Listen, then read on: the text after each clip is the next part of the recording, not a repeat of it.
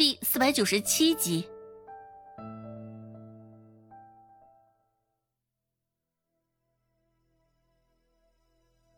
什么？这死丫头晚上也不回来？周兴复又点点头。这一下子，孟婆子算是依稀回忆起来，之前周兴与周芷好像有说过这回事儿。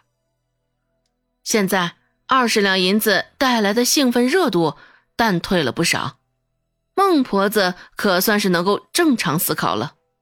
周成走就走了，只是将他拉扯这么大，还没有嫁人，还没有拿到彩礼钱，这不就是亏了吗？孟婆子心里如是想到。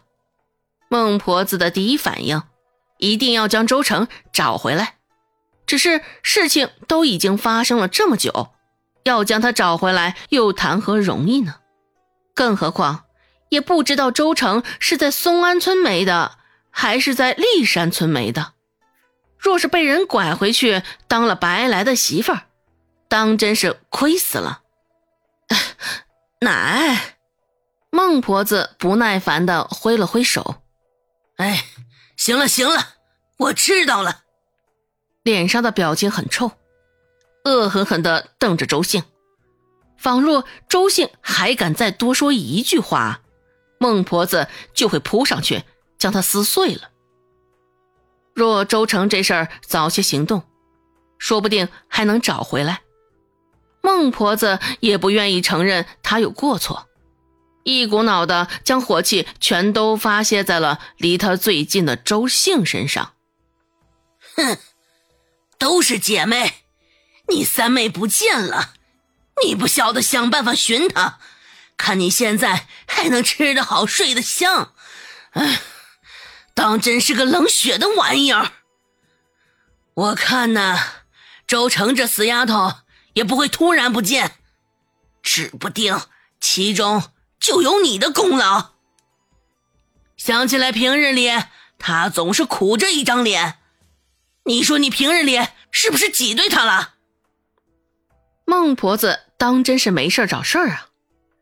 平日里挤兑周成的，可不就是他自己吗？可不就只有他了？又是不让他吃晚饭，又是让他洒扫鸡圈的，现在为了推卸责任。他竟然也好意思这般倒打一耙，孟婆子还在继续骂着周兴，佝偻着背，说话的声音很大，与他外形很是不像，看上去像是马上就要化作黄土一捧的人。一听嗓门少说还能活个二十年。路过的人听见里面的动静，也不自觉地停下脚步。偷偷的听了一会儿壁角，周芷正从仁惠堂回来，碰巧撞见在外偷听壁角的人。那人也是尴尬的朝着周芷笑了笑，随意的打了一声哈哈，就脚底抹油的溜了。周芷还没进门，隔着老远就听到孟婆子的谩骂声，想必刚刚在外偷听的人。也是将孟婆子的话都听得一字不差。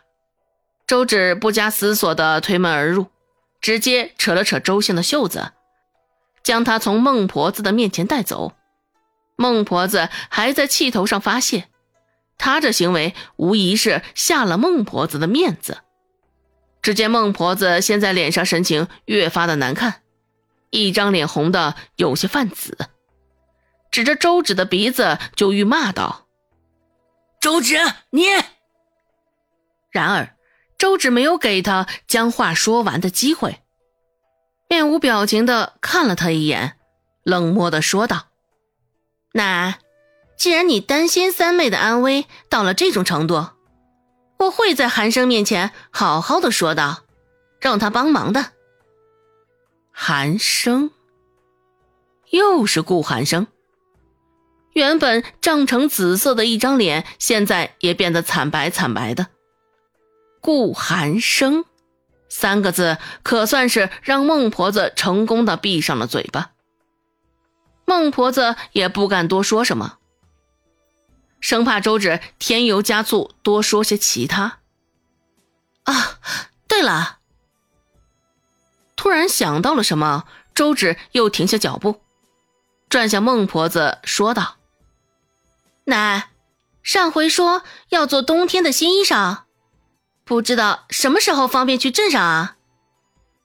孟婆子都快忘记这茬事儿了，却冷不防的周芷又接起了此事。孟婆子到底还是畏惧了顾寒生。似是打发周芷一般，敷衍的说道：“过两天，过两天，这天儿还暖和着呢。哼，急什么？哦，我倒是不急，只是生怕奶你忘了呢。啊，少不了你的。”孟婆子心里一时之间五味杂陈，就干巴巴的扯了这么一句。这回孟婆子应该也是能够牢牢的记住了。周芷这丫头精的不行，也不知道时间一长能否如她所愿将此事给忘了。孟婆子也从未给自己、给别人做过一件冬天的衣裳，冬天的衣裳可是老价钱。这么一想，孟婆子更是觉得肉疼了。周姓怕孟婆子。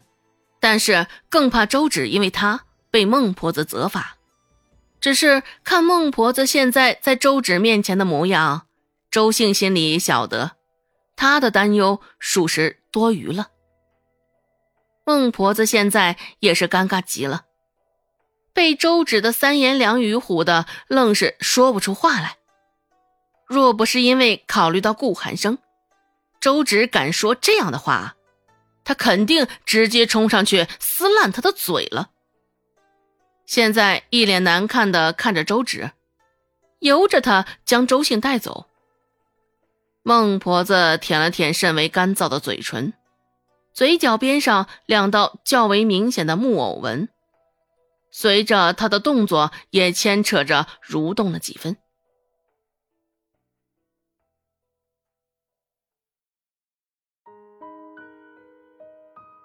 本集播讲完毕，感谢您的收听。